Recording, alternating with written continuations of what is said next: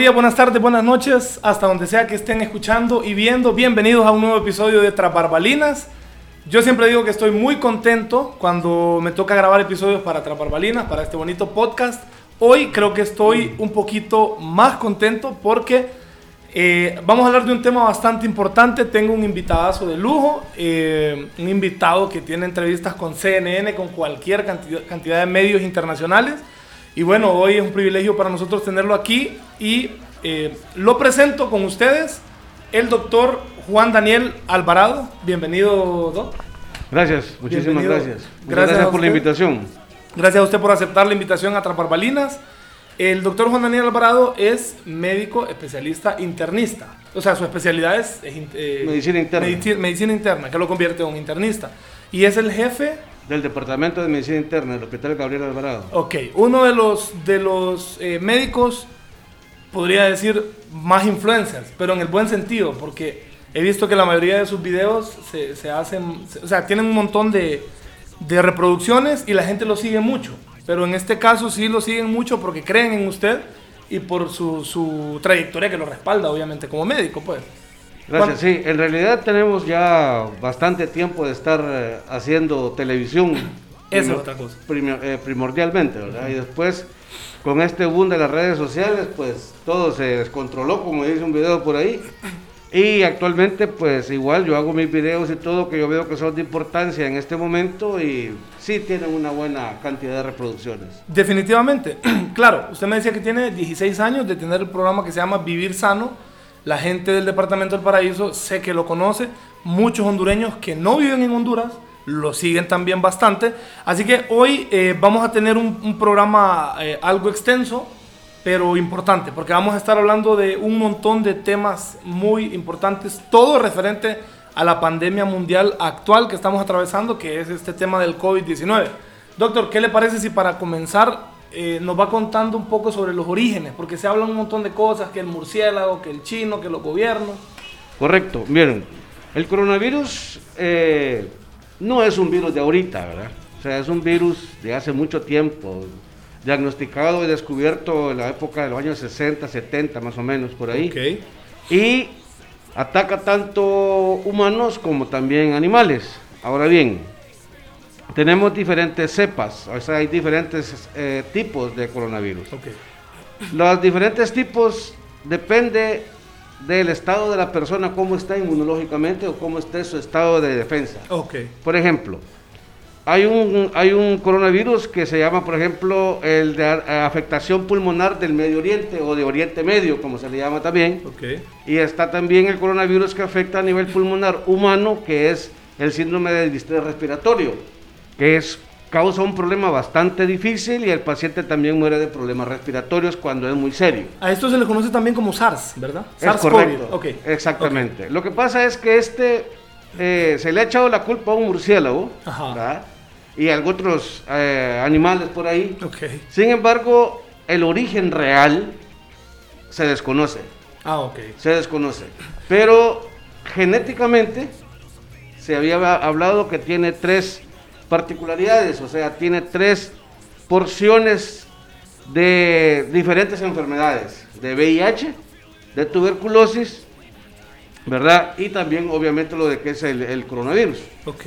Entonces es una combinación bastante mm, importante y es una combinación bastante cruel, por así decirlo, porque afecta mucho lo que es el estado de, de- el estado de, de la persona y puede llegar a complicarse y obviamente producir la muerte. Bueno, eso, eso que dijo al final es lo que más me ha estado impactando porque usted hablaba sobre cómo puede empezar a complicarse, cosa que hemos estado viendo últimamente en personas eh, que de repente uno creía que estaban bien de salud, les dio el, el COVID y de repente se complicaron y pum, dos días después muertos. Entonces ahí vamos a entrar ahora en esa parte porque usted ya nos explicaba más o menos qué es realmente el COVID. Así es. Porque mucha gente habla de una gripecita más fuerte que se te puede complicar y te puede matar. Es una gripecita que tienes que cuidarte con vitamina C. Entonces, eh, en ese, en ese aspecto de qué es realmente, como en palabras simples, En realidad, para, para algunas personas puede significar algo que ni siquiera supieron que lo tuvieron. importantísimo. Para otras personas puede significar una gripe. Ajá. Y para otras personas puede significar la muerte. Ok. Entonces, ¿qué es lo que sucede? Re- Regresamos otra vez a lo anterior. Depende del estado inmunológico de la persona, cómo esté su estado inmune, cómo esté su capacidad de respuesta Ok, sí. hacia un ser agresivo Principalmente. que le está afectando, ¿verdad? Entonces, por eso se habla claramente de que las personas que tienen enfermedades previas tienen mayor predisposición. Ahora bien, el punto es, si yo lo, si, si yo lo adquiero, ¿qué nivel de enfermedad me va a dar? ¿La leve, la moderada o la severa? Eso es importante. Esa es una Ah. gran duda que he tenido yo. Si me llega a dar, ¿cómo me va a dar? Si no tengo alguna comorbilidad. Como comorbilidad para la gente que no sepa es alguna enfermedad crónica, ¿verdad? Así es, Ah, una sí. enfermedad previa. Hice la tarea. Ajá. Una enfermedad previa. Entonces, por ejemplo, una comorbilidad puede ser obesidad, por ejemplo, Ajá. la gordura. Eso es, eso es típico de muchas enfermedades. La otra es pues, diabetes, hipertensión, hipotiroidismo, un cáncer, eh, neumonías previas, pacientes que han fumado mucho, que tienen una enfermedad que se llama EPOC, que significa enfermedad pulmonar obstructiva crónica, que es algo bastante serio en Doc, pacientes que fuman. Y esa gente que fuma, que, que empieza a toser y, y como que van a vomitar. Y, y es porque fuman, nunca tienen tos, sino que es, es por eso. Es justamente por eso, porque el- hay un sistema dentro de los bronquios que se llama sistema mu- mucociliar. Ok. El sistema mucociliar lo que hace es que ayuda a sacar las flemas del- de, de todo el pulmón y uno escupe, por así decirlo, o espectora y uno, uno escupa y echa la saliva o lo que va a echar. Ajá. Pero estas personas, el sistema mucociliar lo tienen aplanado, o sea, no funciona. Ajá. Son como unos vellos que hacen esto, así, ¿ven? Ajá. Y como se van moviendo así en la, en la- en la- en la distancia del tubo, van sacando las flemas hasta que uno las espectora. Ok. Pero están aplanadas, esas están aplanadas. Entonces, el- todo lo que es el moco se acumula en el bronquio. Ok. Y es cuando el paciente ya no lo puede sacar normalmente, exacto, Y em- sino que empieza a toser. Parece, parece bulímico. Exacto. Saludos a mi hermano mayor. Bueno, eh, sí, es que no, yo le digo a él. eh, eh, es preocupante. Entonces es cuando la persona empieza a toser y definitivamente tira lo que es el- el- el- lo que tenga ahí, ¿no? La saliva o lo espectora. Ok. Pero es- tiene que hacer el esfuerzo, por eso el, fumador generalmente pasa tosiendo. Y es una tos generalmente húmeda, o sea, con expectoración. Ok, entonces ahora, usted dijo algo muy importante. Hablábamos de la comorbilidad, alguna enfermedad crónica. Por ejemplo, en mi caso, sí tengo tendencias, es obvio. Eh, Desde que soy mitad árabe tengo un montón de tendencias también por allá. Pero digamos que no soy diabético, no soy hipertenso, digamos que tengo un buen sistema eh, inmunológico, eh, digamos que, bueno, que no tengo ninguna enfermedad de esta y me da COVID, entonces mi gran duda, más allá de, de- de cómo me dé, que puede ser con dos síntomas, con cinco síntomas o, o asintomático, ¿cómo se- o, o cómo o por qué se me podría complicar, digamos? Eso, eso es muy importante. Se puede complicar porque se detectan muy tarde los síntomas. Por ejemplo, De, 7 a 15 días. Exactamente, se detecta muy tarde. Se puede confundir. Por ejemplo, pacientes con COVID-19 pueden tener las plaquetas bajas, tienen fiebre, tienen dolor articular. Se, Dengue. con- se confunde con dengue. Ajá. Es correcto. Se confunde con dengue. Entonces, ¿qué es lo que pasa? Miren un, un hemograma y dice, no, es dengue lo que tiene. Y empieza a manejarlo como tal. El paciente no mejora, se va empeorando, va empeorando, va empeorando su estado.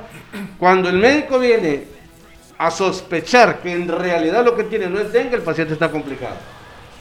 Ah, ok. Oh, bueno. Sí, que, que obviamente no es culpa del médico porque estamos hablando también que se enfrentan a una enfermedad nueva y que no se tiene toda la información que se necesita y principalmente los síntomas tardíos que se desarrollan. Los síntomas son tempranos. Lo que se debe hacer es saberlos diagnosticar a tiempo. Ah, ah, ok, eso, ok. Entonces, lo tardío sería darse cuenta que no es eso lo que tiene, sino otra cosa peor. Ah, ok. Ese es el punto. Pero digamos, ok, ya vamos a llegar. eh, Mi pregunta va porque Ok. hace como un mes y medio, supuestamente, yo empecé a tener síntomas. Ujú. Y al final, me, me- después de un PCR, que es el de sangre, me dijeron que era una virosis, que es parecido, pero no era COVID, que es contagiosa, pero no tanto, que tiene síntomas similares. Y, y bueno, uno, uno, eh, es cierto, tener gripe ahorita es un pecado, tener estornudar en la calle, toser en la calle, a todo el mundo lo queda viendo raro. Entonces, mi pregunta es, digamos, si uno tiene ciertos síntomas, Porque usted, usted daba una clave, por ejemplo, una persona que está con un montón de dolores, que uno dice, ah, puede ser dengue, pero resultó ser otra cosa. Sí. Pero una persona que está con síntomas súper tranquilos, se puede complicar de un solo, así como de un día para otro. Claro que sí, definitivamente. Por ejemplo, tú me mencionaste que te hiciste un PCR. Ese es un gravísimo error, Ok, tremendo. Y ese es un error grave que está cometiendo la población. ok. La, la gente escucha, hay que hacer un PCR y se van a un laboratorio y le dicen, hágame el PCR. Y el PCR le sale neg- negativo. Y dice, ah, no, no tengo coronavirus. Pero es que ese PCR no es para coronavirus. Ok, El PCR, que es la proteína C reactiva, es un efecto secundario de un proceso inflamatorio de algo, ajá. cualquier cosa. Puede ser una caminata larga que dio, un paciente asmático, un EPOC, lo que sea, y sale, y sale positivo. Entonces dice, tengo COVID. Tampoco es cierto. Tampoco. Entonces, el PCR ese que se hace en todos los laboratorios, eso no es para coronavirus. Lo hacen también en el hospital, el mismo. Sí, pero es que ese se utiliza para otro tipo de enfermedades, para saber el proceso inflamatorio, qué tan alto está el proceso cuando nosotros ya sabemos y hemos diagnosticado al paciente con otra enfermedad. Ok, Pero no es diagnóstico de coronavirus. Ajá. Cuando la gente escucha PCR, se refiere a la reacción de la cadena de polimerasa que se hace con un hisopado, que es la única prueba que hace el gobierno, ajá. que esa es la real, Ok, sí. Si a es- es- usted- Hasta el momento es la más confiable. es la más efectiva. Ok. Si a usted no le han hecho un hisopado, no hable de PCR. Ah, ok. Ya, ya, perfecto. Entonces, en cuanto a COVID. En cuanto a COVID. Exactamente. Exactamente cuando a COVID se refiere. Pero el hisopado tampoco tiene el 100% de, de efectividad. claro que sí. ¿Sí? Eh, eh, sí tiene un, un- un buen porcentaje. Por ejemplo, la técnica del fallo del- del- de, la, del- de la reacción de la cadena de polimerasa, o sea, el PCR hecho por hisopado, la falla está en la mala técnica en hacer el examen. Ok. Que, que puede pasar al inicio porque vienen aprendiendo, ¿no? Es correcto. Y a Y- medida que van agarrando eh, esa, eh, sabiduría, Ajá. experiencia, entonces hacen, lo, lo hacen más correctamente Ahora, y todo sale. ¿Qué, qué, eh, qué médicos aplican el, el hisopado? ¿Cualquier médico o, o tiene No, que no, ser- no, es un técnico el que se hace. Un técnico hace... O la- sea que ahorita que llegó la pandemia a Honduras o antes de que llegara, entonces un grupo de, de técnicos, en técnicos. eso vinieron a entrenar a otros y así se va Es- pasando. es para- correcto, Obviamente sí. es lo que hay que hacer. Es pues. correcto. No va a mandar a la gente a estudiar dos años para... Es correcto, porque eh, eh, te imaginas si ponemos a los médicos a hacer PCR, los exámenes, es un recurso mal utilizado Sí. cuando ese examen lo puede hacer perfectamente una persona de laboratorio entrenado. Ok, ok, sí, es cierto. Además que ni, ni siquiera tienen la correcta cantidad de médicos que necesitan y, Sí. y bueno, ese es otro relajo. Pero ya vamos a hablar de las pruebas porque esa la, la tenemos más adelante y sí, hay, hay varias preguntas que van a salir ahí. Antes de avanzar con eso, me parece a mí que es importante que hablemos sobre los síntomas como para, para poder identificar y diferenciar el COVID y digamos la duración de estos. Bueno, los síntomas podemos clasificarlos en tres, tres maneras. Podemos cla- clasificarlos de una forma leve, de una forma moderada y la severa. Ok. La forma leve sencillamente es fiebre y, y dolor de cabeza. Punto. Fiebre, dolorcito de cabeza, que no se siente bien.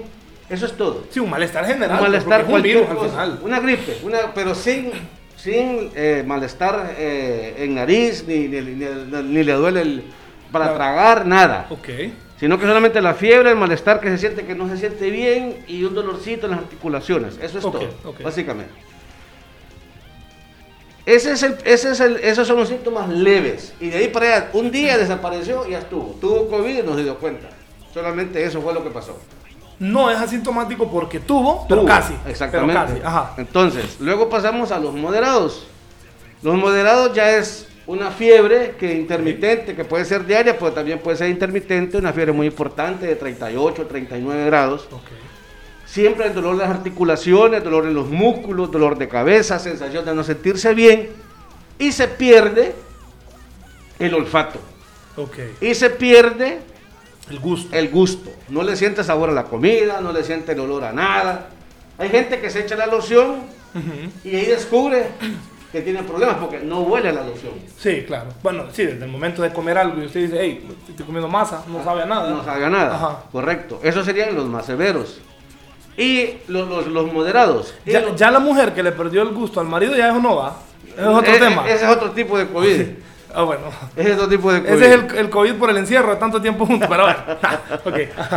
Entonces, ya la parte más severa es cuando el paciente desarrolla lo que desarrolla. Ok. Y lo que desarrolla es ya mm, una, una embolia pulmonar, que vamos a hablar de eso, y se estanca algunos líquidos pulmonares, puede desarrollar un proceso inflamatorio, desarrolla, no es que lo puede desarrollar, lo desarrolla, Lo desarrolla. hace una neumonía como complicación y luego empiezan los problemas dificultades, el distrés para poder respirar y entonces es cuando el paciente ya tiene problemas serios de salud. Ok. Asintomáticos. Un montón. Eh, Asintomáticos un montón. Ajá. Posiblemente, vaya, yo he estado en esta pandemia, por ejemplo, todo este tiempo, y yo considero que no he tenido COVID. Me he hecho cuatro pruebas nasales, tres me he hecho, perdón, y me he hecho otras pruebas rápidas, todas más negativas. Nunca he tenido fiebre, no me, no me ven las articulaciones. Considero que lo que he hecho para protegerme está bien hecho, Ok. ¿verdad? Sin embargo, pude haber tenido COVID y yo no darme Y cuenta. no darse cuenta, definitivamente. Porque ¿Verdad? usted trabaja en el hospital. Es pues, correcto. Y está ahí. O sea, él, él sí es una persona que está en la primera línea de batalla. Día con día. Por eso tú me dijiste ahorita, va a hacer la entrevista con, Con mascarilla, mascarilla, o sin mascarilla. Es más, yo traigo mascarilla doble. Doble. La, la N95 abajo Y la traigo yo una quirúrgica y la encima. quirúrgica encima. ¿Por qué? No lo hago por mí, lo hago por ustedes. ¿Me entiendes? Exacto. Para protegerlos a ustedes. Exacto. Sí, que, bueno, vamos a entrar en el tema. Yo sí considero que me he cuidado. Tampo- también se me puede haber pasado la mano de una u otra forma. Pero eh, yo decidí, bajo mi propia responsabilidad, estar sin mascarilla. Y yo le dije a él lo que él decida. Entonces, está bien. Si me quieren regañar, escriban en los comentarios. Eh, de todas formas, ya vamos a hablar también de las mascarillas. Que eso está para la segunda parte de este programa. Porque es, es importantísimo. Sí, claro. Porque no, la mitad de un brasier no es mascarilla. Ah, es correcto. Pero sin embargo, una bolsa plástica sí lo es. Sí, porque no permite el No paso de permite nada. el paso de nada. Exacto, ya vamos a hablar de eso, que eso, eso es bien importantísimo. No, sí, he estudiado un poquito, he preguntado, no quiero aquí quedar de papo, no tanto. Pero bueno, eh, ya hablamos sobre los asintomáticos. La OMS primero decía que tengan miedo con los asintomáticos porque son los que más cagadas les andan haciendo. Así es. Y luego dicen, sí, es que la carga viral, disculpe, ah, pero la carga viral de los asintomáticos no es tan peligrosa. ¿Qué onda ahí? Es, es- es bien sencillo. Ajá. Y la respuesta es la siguiente. Por ejemplo, eh, No saben, no, mentira. ah, No saben ni ver, no, mentira. Ajá. Es que la Organización Mundial de la Salud hace sus estudios y nosotros nos regimos por los estudios que también hacen otras instituciones importantes de revistas médicas, que obviamente nosotros tenemos acceso a ellas y nosotros vemos y leemos y de ahí sacamos una conclusión y decimos esto lo vamos a utilizar Y esto y no. esto no. Ok.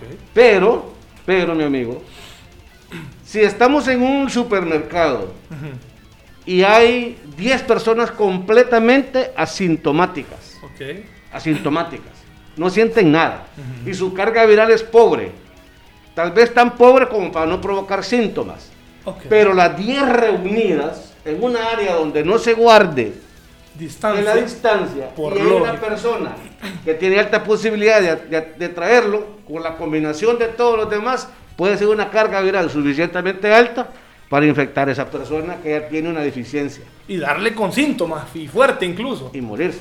Ok, ok. Ah, bueno, eh, eso es importante.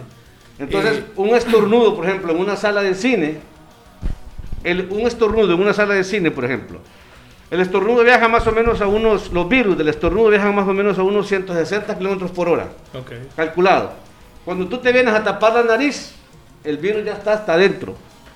El hombre estornuda, chu, le haces aquí que te querés tapar, ya lo ya no enlanaste. Paréntesis, que el estornudo no es síntoma de que usted se va a enfermar. Sin- a ver si no me equivoco. El estornudo es una reacción del cuerpo ante algo que Que lo estimula. Ajá, como quien dice, aquí anda algo raro. eh, Saquémoslo. Saquémoslo por cualquier cosa. Entonces el es. estornudo es alejar lo máximo posible cualquier agente que el cuerpo desconoce. Es un mecanismo de defensa. Ajá, Que usted está- estornudó cinco veces, el cuerpo se está defendiendo y no es necesariamente que es porque se va a enfermar. Es igual que la fiebre. Ajá. La Eh. fiebre no es una enfermedad. La fiebre es un mecanismo es de defensa. respuesta. Es una respuesta del cuerpo. Es el cuerpo peleando. Exactamente. Es el cuerpo peleando ante un alergeno, ante un virus, ante una Es bacteria. como los granos o costras. son Es- el es cuerpo trabajando reacción. para sacar poco a poco lo que nos sirve. Quiere encapsular lo que no sirve y sacarlo. Exacto. Ah, el cuerpo es maravilloso. Bueno, de 7 a 14 días, si usted va a tener síntomas de COVID, se empiezan a presentar. Correcto. Pero no hay tampoco, no, no es, o sea, es incierto también cuánto tiempo, ah, por ejemplo, no sé, no sé si a usted le gusta el fútbol. Ajá. Bueno, Pablo Dybala, el argentino, No. eh, que juega en la Juve en Italia, sale cuando, al inicio de la pandemia en marzo. Pablo Dybala positivo por coronavirus. La siguiente semana otra vez positivo. Estuvo eh, siete semanas seguidas, creo, no, como cinco veces seguidas, una vez cada siete días, positivo. Estamos hablando de cinco semanas. Y, y hay gente que menos, hay gente que más. ¿Eso va a ser así o...? No, no, no. Lo que pasa es que eso depende de la respuesta de la persona y de la carga viral que tenga. Ok. Por ejemplo, eh, bueno, tú hablaste que vamos a hablar después de las pruebas rápidas, pero me gustaría decir algo sencillo. Dele, dele, dele. Por ejemplo, las pruebas rápidas muchas veces salen negativas. Muchas veces salen negativas porque la prueba rápida que se consigue es marca incendio, o sea, no sirven. ¿va? Marca patito. Marca Ajá. patito. Entonces, pero algunas buenas salen negativas aunque la persona esté positiva porque la carga viral es pobre. Ah, claro. Funciona con los Funciona anticuerpos. con- que el cuerpo. por supuesto. ¿Cómo ando hoy? Que... Entonces, la carga viral es pobre, sale negativa. La Ajá. carga viral es alta, entonces Sale positiva. sale positiva. Ok. Y determina los dos tipos, la IgM o la IgG. Bueno, eso Ah, lo, lo vamos me- a hablar ah, después. Sí, me, me explicaron algo sobre eso. Pero bueno, importante que lo mencione. Entonces, sabemos ya los síntomas, que se supone que hay nueva sintomatología. Estaba viendo, bueno, yo esto lo sé porque, esto lo escucho, mejor dicho, porque tengo familia en Estados Unidos y dice, bueno, estuve viendo las noticias hoy que médicos hablan de nuevos síntomas, que médicos hablan de no sé qué. Sí, lo que pasa es que hay una variedad de situaciones en donde sin querer se le ha hecho al paciente exámenes de COVID le salen positivos. Por ejemplo, hay personas que ha- han, pre- han presentado manifestaciones en la piel, como rojo, eh, eritemas así, unas eh, chibolas, unas eh, roldanas, por así decirlo, como dice la gente, Ok. eritematosas, o sea, rojas, hacen la prueba de COVID y sale positiva. Otras personas han tenido las uñas moradas, hacen prueba de COVID y sale positivo. Entonces, hay la diarrea, por ejemplo, es parte de la, la evolución de la enfermedad. ¿Se considera la Claro, diarrea como por un síntoma de COVID ahora? Claro que sí. Obviamente Claro no es sí. que usted tiene diarrea y ya de un solo tiene COVID. Obviamente preocúpese, cuídese, pero hay que ver si hay otros síntomas. O, bueno, puede ser solo ese. Puede ser solamente ese, o, pero generalmente va acompañado con lo que nosotros ya sabemos. Ajá. Malestar general, el cuerpo, Fiebre, sentirse bien, ajá. fiebre. Ok. ¿Verdad? Y se puede confundir con una infeccióncita gas- gastrointestinal y en realidad lo que tiene es COVID. Ok, ok, importante. Y esto me lleva a preguntar porque también escuché algo de, digamos por así decirlo, los infectados de primera generación. Vaya, supongamos que, que es un murciélago. Entonces está el que se infectó directamente, ¿no? Sí. Y luego está la gente que se infectó de esa persona. Y luego los de ellos y los de ellos hasta que llegó a Latinoamérica. Sí. ¿Se podría decir que nos vino más suave? No. ¿O, o no o es mentira eso de que, de No. que ya somos la 16 generación y por eso no? No, no. O sea, el virus es el mismo. Si no tuviera diferentes variantes. Entonces, que se manifiesta de diferente manera, eso es indiscutible. Ahora, bien. Desde que salió en Wuhan, la primera, la primera, el, el primer paciente y luego se fue una evolución demasiado rápida, tuvimos nosotros la oportunidad de estudiar la enfermedad antes de que nos llegara, pero no de estudiarla desde el punto de vista de hacer estudios, sino de leer lo que se había escrito sobre la enfermedad y descubrir la manera en cómo se presentó y la forma en cómo se estaba manejando. Se habló de muchos tratamientos al inicio, cualquier cantidad y los pacientes morían, morían, morían, morían, morían y morían, ¿verdad? Entonces, a medida que ha ido pasando los meses de esta pandemia, gracias a Dios, yo le doy gracias a Dios porque eh, prácticamente somos los últimos en, en la cadena de la, de la infectación o de la infestación y ya hemos aprendido bastante de los errores de España, de los errores de Alemania, de los errores de Italia, de los mismos errores de Wuhan, de China. China. Entonces, hemos visto la evolución del tratamiento y se han ido apartando algunos medicamentos y se han ido poniendo otros Otros. que ya existen, porque nadie ha inventado el- el- el- la panacea, ¿va? nadie ha inventado el, el- antídoto, ni nada la- por decirlo, la vacuna, pues. Se habla de muchas vacunas en la actualidad, pero todavía no se sabe. Eso es algo que lo podemos hablar después. Pero nadie dice, este es el tratamiento exacto del coronavirus. Ok. Nadie sabe eso. Y ahí vamos a, a lo siguiente. Entonces, ¿cómo se ataca un virus, un- una enfermedad nueva? Como me decía un, un amigo, se atacan los síntomas que se presentan. ¿O cómo se, o cómo se atacarían? De acuerdo a los síntomas es el manejo. Ajá. Porque si el paciente tiene fiebre, pues démosle un antipirético. Ok. Si el paciente le duele el cuerpo, pues démosle un analgésico. Ok. Si el paciente tiene una neumonía, pues démosle un antibiótico. Si el paciente tiene insuficiencia respiratoria, pues pongámosle oxígeno. Exacto. Si no mejora con el oxígeno y se pone peor la saturación, pues ahí pone la ventilación mecánica. Si la ventilación mecánica no funcionó, pues ya lo lamentó mucho, se murió. Ok, eso iba a ¿Es así o no es así? Sí, Así es. Tiene toda la razón y eso iba a preguntar. Que a mí me pongan oxígeno no significa que estoy salvado. Porque Eh. puedo empeorar aún teniendo el oxígeno Lo que pasa es que cuando la saturación de oxígeno de una persona normal está entre el 97 y 100%, Ajá. ¿verdad? Uno ve a una persona joven saturando 88, no es normal. Ok. Entonces uno lo, lo, lo- lo prona, o sea, se pone boca abajo porque hay- para una mejor oxigenación se pone el oxígeno y levanta la oximetría de pulso a 98, 97. Uno dice, excelente. Ok. Tiene una buena evolución solamente con el oxígeno. Ajá. Pero tú le pones los pronas, lo, lo pones boca abajo, le pones el oxígeno y no mejora, ese paciente se va a complicar. Ok. ¿Y Tarde o ahí, temprano. medicamento eh, inyectado o...? No hay medicamento inyectado y no son baratos. Y no son baratos. Y tampoco hay mucho. Ahorita. No, y los que se están poniendo, por ejemplo, aquí en el hospital, los, los familiares los compran. Ok. Y no, y no, y no- y no- estoy hablando de que lo compran porque no estoy hablando de maíz, no estoy hablando de catracho. No. Estoy hablando de medicamentos más potentes. Algo más avanzado, más para, avanzado. para algo específico. Exactamente. Ok. Entonces, que se necesita poner junto con otros antibióticos para que mejorar la condición de la persona. Si no va mejorando ahí, entonces va el, el ventila- ventiladores, Ventilación mecánica. ventilación mecánica. Sí. ¿Y hay aquí? ¿En Dalí? No, no, aquí no hay. ¿En Aquí no. Tegus? En Y Tegucigalpa sí. mamadas todas. Tegucigalpa está lleno.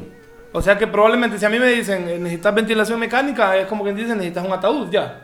Pues si todo está lleno, eso significa la muerte. Ajá. Así sí, sí, o sea, me refiero a eso. Si está lleno y me dicen a mí, pero igual, de entrada, estén vacíos o no, si me dicen necesitas ventilación, ya hay una alta probabilidad de peligro de muerte. 50-50. Ah. 50 sobrevive, 50 de O sea, aquí las cosas como son, Así la es, realidad. Al Ajá. tiro. Ni modo, Entonces, tristemente. eh, así es. Pero al principio, si tú recuerdas, al principio era, eh, salió positivo no sé quién. ¿Y quién es? ¿Y dónde vive? Ajá. Que queremos saber de dónde son, para no ir ahí. ¿Para qué querían saber eso? Si se ponen la mascarilla, pueden andar en todos lados. pues, Sí. La gente. No, y, y si, y si la persona. Ah, ese- esa es una cosa importante que se me escapó. Y si la persona eh, fue contagiada eh, eh, hoy domingo, digamos, y esa persona empezó a presentar síntomas mm, 10 días después, esa persona anda contagiando desde el día que, se- que fue contagiada. Indudablemente. Ajá, entonces, si yo no sabía, va, al inicio de la pandemia, póngale, eh, soy el número 5 de Danlí. Y yo no sabía, y yo andaba sin mascarilla, y anduve 7 días sin mascarilla, pero yo tengo 9 días ya, con síntomas. Son todos los infectados que tú ves ahora. Exacto, e- ese, ese es el detalle. Ahora hay gente aquí, en, en- hablo de mi ciudad, de Danlí, hay gente que está contagiada, eh, saben porque tienen hisopado y andan en la pulpería sin mascarilla, Así porque he es. visto un montón de gente denunciando eso. Entonces ahí es donde uno tiene ganas de andar con una, con una paleta de madera dando zapes, porque la Así gente es. penca y no hace caso. Pero es que ese es el gran problema del por qué se ha contagiado tanto a Incluyéndome personas. al inicio, que Sí. es bastante irresponsable. Eh, por eso ha muerto tanto. Ahorita hay 35 médicos fallecidos en Honduras. Entonces, estas personas tienen cierta responsabilidad en eso. Sí, Hay una gran cantidad de enfermeras fallecidas, licenciadas en enfermería fallecidas.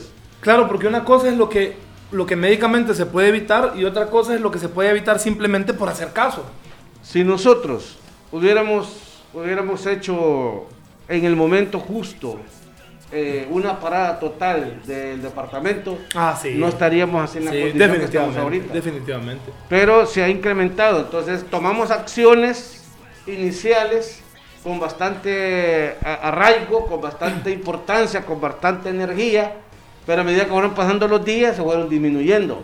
Pusieron una estructura en la entrada de Lía, allá por el paraíso, pusieron otra estructura en el arenal, que ya no funciona. Está de adorno que entiendo que no es barato, porque vas a ver que alguien que me va a decir, ay, ¿por qué no pagamos? Obviamente, sé que es barato, el, no es barato el producto y estar eh, poniéndole eso y encima si no hay presupuesto, si no hay autoridades, digo, si no hay eh, algunas cosas ahí que se necesitan como para poner orden, eh, como decimos muchas veces, llamarada de tusa. Así es, pero en realidad no es caro. ¿No es caro? No. El amonio cuaternario no es caro. Se infló, obviamente. no, aún así. Ah, okay. Es bastante económico, por así mencionarlo.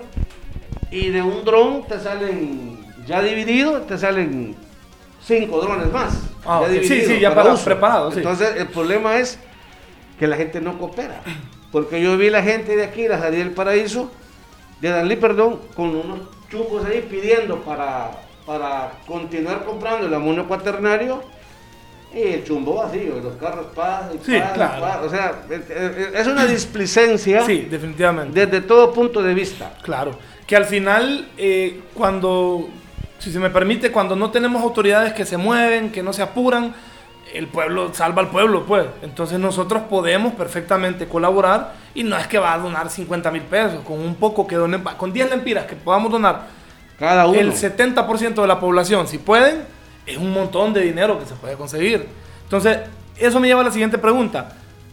¿Qué eh, sirve a esta altura del juego? ¿Sirve ahorita, digamos, fumigar las calles, seguir fumigando los vehículos? ¿Funciona? claro, por supuesto. Ok. Es algo que debería estarse haciendo. Por ejemplo, los triajes, que son los lugares de, concentración donde las personas que sienten síntomas pueden ir para su manejo previo y su manejo antes de que se complique. Y así se evita la, la sobresaturación porque el hospital está saturado. Definitivamente. Pero la sobresaturación del hospital. Pero. O sea, encima de la saturación. Encima de la saturación. Porque donde tenemos la sala de COVID tenemos una capacidad de 20 personas, 18, 20. Y hemos tenido 48 personas ahí. Ok. Sí, Entonces es una cantidad importante. Y los fallecidos es una gran cantidad. Fallecidos, ahorita en la actualidad, tenemos 65 fallecidos. Los cuales no van a aparecer nunca en, el, en, la estadística del gobierno. ¿Por qué motivo? Ok.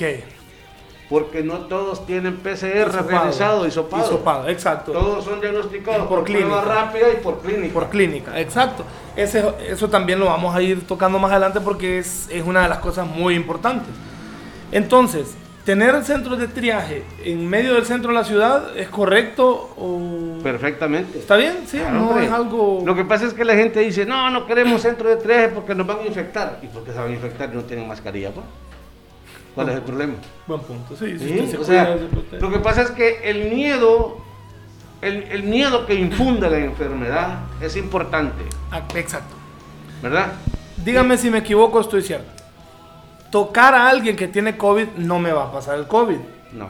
El COVID puede entrar nariz, ojos y boca, ¿verdad? Así es, Ok, entonces si usted anda con su mascarilla bien puesta y tiene unos lentes de bioseguridad, mientras usted no se toque la cara, eh, cualquiera que, que, no entre por donde dije, está bien. Sí. Eso, eso es importantísimo. Porque la gente, es como el inicio del SIDA tiene SIDA, entonces me paso cuatro asientos atrás. Bueno, ahorita sí, pásese cuatro asientos a un lado. Pero el miedo, el, el COVID psicológico es algo que, que, nos ha afectado muchísimo. Lo que pasa es que, por ejemplo, ¿por qué no se da la mano? Porque la, otra persona puede tener COVID. Me da la mano a mí y ya me infectó. Y a mí me pica un ojo. Y nosotros, por reacción propia, no pensada, nos tocamos los ojos, la nariz y la boca. Ah, bueno, eso es lo que yo decía. No es que, no es que, soy, no es que somos papos. Es, es inconsciente, es, natural. es una reacción. Y yo le decía a mi mamá, eventualmente yo me voy a infectar por, por mí mismo. Porque me toca el ojo y yo, ay, no tenía que tocarme el ojo, ya me toqué el ojo. Así es. Entonces, eh, pues es inconsciente, es algo que hacemos, algo que puede, que puede eventualmente pasar. Ahora, por ejemplo, te diré algo. Esa barba, por ejemplo. Sí, yo sé. Es Pésima. O sea, yo usaba. O sea, yo- no la barba, sí, porque... No, o sea, me refiero Sí, hombre, qué feo me estos atacó la... tiempos. En estos tiempos. Ajá, sí, yo, usaba, yo usaba barba, una barba más pequeña que la tuya, un poquito. Pero me la tuve que quitar, pues. ¿Por qué? Porque el virus se queda. O sea, Ahí. tú andas en la calle con la barba y andas recogiendo los virus de todos lados. Eh, no solo COVID, Lo- todo. De todo lo que te, se te imagina. Ahí, va, y ahí se queda, re, re, re, re, ¿Sirve, y se acumula. ¿Sirve siendo agarrar la barba con una cola? Pues la verdad de las cosas es que debería andar envuelta en una bolsa. Eh, Con el, el gorro este, como soy medio calvo, entonces el gorro iría acá abajo. Entonces, ¿sí? O rasurado. Porque, porque si cuando tú vienes a la casa no te bañas, Inmediatamente. inmediatamente y te lavas bien la barba y en medio, por los lados. Además, tenías que dedicarle más tiempo a la barba que a otra parte del cuerpo. Ya lo hago, de hecho. Excelente. Es- ya lo hago. Porque al acercarte a un familiar, a abrazarlo, lo que sea, y una vez ya bañado, que tú crees que andas limpio, pum, ahí lo sacas. Sí, ok. Sí. Ok.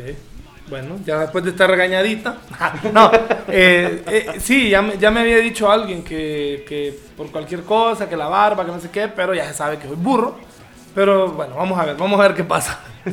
ok. Ya no se va a llamar tras barbalina, sino que se va a llamar eh, ex barbalina. Tras- tras ahorita iba a tocarme la cara. Ah, sí. Me, me picaba algo ahí, me iba a tocar la cara, pero yo ya estoy un poco más. eh, Pásame el, el Eh, bote. no, no, no, el bote blanco, el de atrás. el yo de ya atrás. estaba, yo ya estoy Es- un poco más, ¿cómo se llama? Gracias. Aquí también, es que ustedes que creen que... Ok, entonces aquí va una pregunta. Hago esto. Esto es alcohol. Esto es Sí. alcohol al 70% y le puse un poquito de aceite de eucalipto para eh, el olorcito. Entonces, cheque, ya me bañé las manos. ¿Puedo ahora tocarme los ojos? No, Aún así, no. tengo que hacer primero jabón. Jabón. Ok. Eh, eh, voy a explicarte. Si tú te tocas los ojos con un, con un alcohol al 70%, te los vas a irritar. No. Y luego, y luego, y luego, y luego, porque el alcohol queda, el alcohol Ajá. ya se fue, ya no lo sientes, Ajá. ¿verdad? Pero el alcohol queda ahí, Huele un par de segundos. Entonces tú le haces así, te irritan los ojos y después vas a tener que tocarte los ojos más constantemente. Ah, ok. Lo ideal, lo ideal es lavarse las manos con jabón, ¿verdad? Con jabón espumoso, bien lavado, se seca y la vuelta puede limpiar. Explico y dígame usted si estoy en lo correcto o no. La gente dice, uy, pero ¿cómo me va a matar un virus que lo mata cualquier jabón? No, no es que, no es que el virus se muere con el jabón. El jabón, mientras más espumoso, ¿por qué? Porque quita la capa lipídica, Es correcto. que es la capa de grasa donde se pega cualquier cosa, no solo el COVID. Cuando usted se lava las manos, lo ideal es incluso que le queden las manos así como carrasposas porque ya no tiene nada de esa capa grasosa y se fue. Pero no es que el jabón va a matar el virus. ¿Estoy en lo cierto? Lo elimina. Lo elimina. O sea, lo, lo, El- lo sí, bota, lo o sea, se va por el caño. Lo barre. Lo barre. Pero ahí va vivo. Se muere. Ah, ok. Ah, Se bueno. muere. Entonces sí muere. Se muere. Ok. O sea, si Ah, tú, tú agarras una mesa, por ejemplo, mucha gente que trabaja en oficinas se infecta porque usa muchos papeles. Ajá. Y en el papel puede durar hasta cuatro días el COVID. Esa es otra cosa, la Entonces, duración. por eso los billetes, el dinero, por ejemplo, cada vez que alguien le da dinero, te tiene que dar un bote de alcohol, bañarlo de que, que curra y meterlo en la bolsa. Y se deshace, pues ni modo, ¿qué vamos a hacer? Era- y se deshace porque era, era, era, era falso. Sí, sí, Pero en realidad un es billete- cierto, si sí. se deshace, porque falso, porque el- Porque un billete normal no tiene. sí, usted lo mete a la lavadora y va a salir mojado y feo, pero, Pero no, se- pero no se, ajá. Exactamente. Ok, Ese es el punto. ok, bueno, entonces tome, tome nota de todo esto porque es importante. Y bueno, COVID, ahora sí vamos a- al tema de COVID-19 en Honduras. Era una crisis que se veía venir. Porque aquí, incluso el Hospital Gabriel Alvarado, que es el de mi departamento, mi ciudad, sabemos que está de rodillas hace mucho tiempo. Sí. Hace mucho tiempo, por lo que sea. Miren, aquí ya les he dicho yo, ustedes quieren informarse sobre cosas de corrupción directamente con el gobierno, miren el perro amarillo. Eh, eh, porque él tiene más información, consigue más fuentes, yo no. Entonces, por lo que sea, el hospital está así. Por negligencia, por corrupción, por un montón de cosas, por mal manejo, no sé. Pero el hospital ha, est- ha estado sufriendo desde hace mucho tiempo. Yo recuerdo cuando inauguraron ese hospital, creo que era uno de los mejores de, de- no sé si del país. Estaba nuevo, por supuesto. Ajá, y, tra- y Y- ta- estaba súper bien equipado y todo. Sí, continúa estando bien el Ajá. hospital. El problema es que ahorita estamos ya en la parte intermedia de lo que es la pandemia aquí en nuestro departamento, pero el hospital prácticamente ha trabajado con sus propios fondos, básicamente. con ayudas. Yo hice un video hace unos, no sé, creo que unos 15 días atrás, pidiéndole ayuda a la población para que nos, nos ayudara a, algunas cosas. Y eh, se reunió más de un millón de lempiras.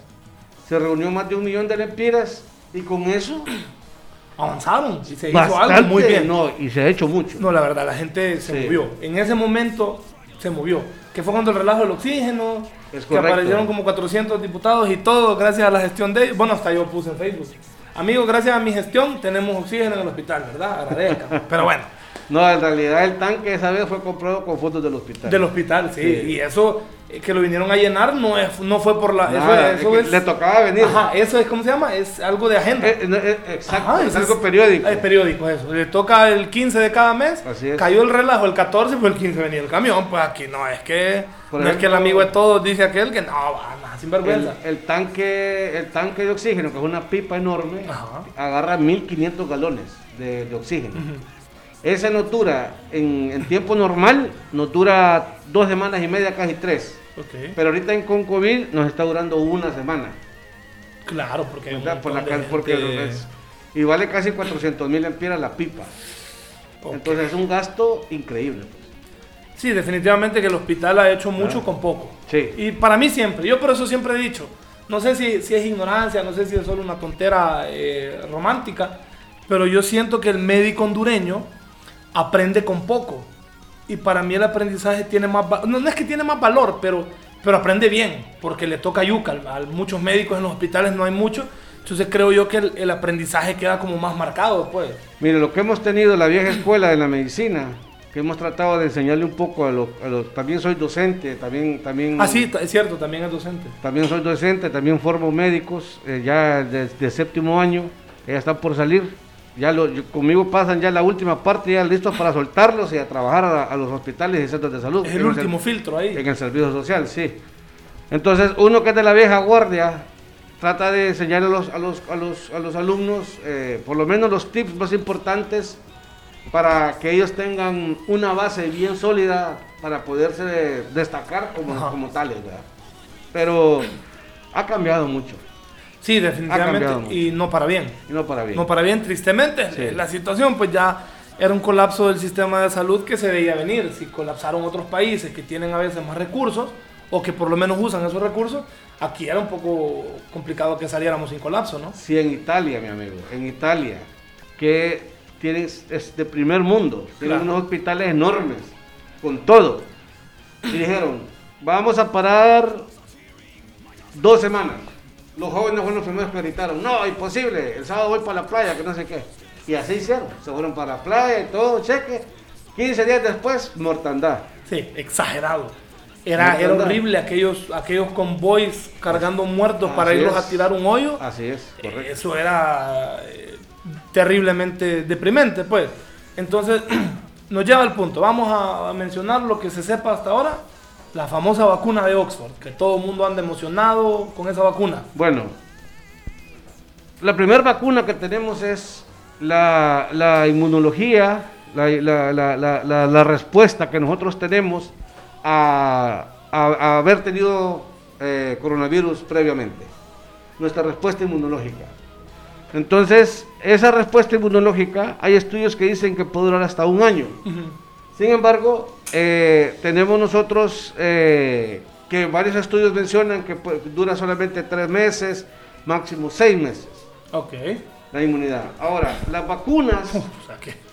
Delicado entonces. No es delicado, porque muchas personas se han reinfectado dos meses después.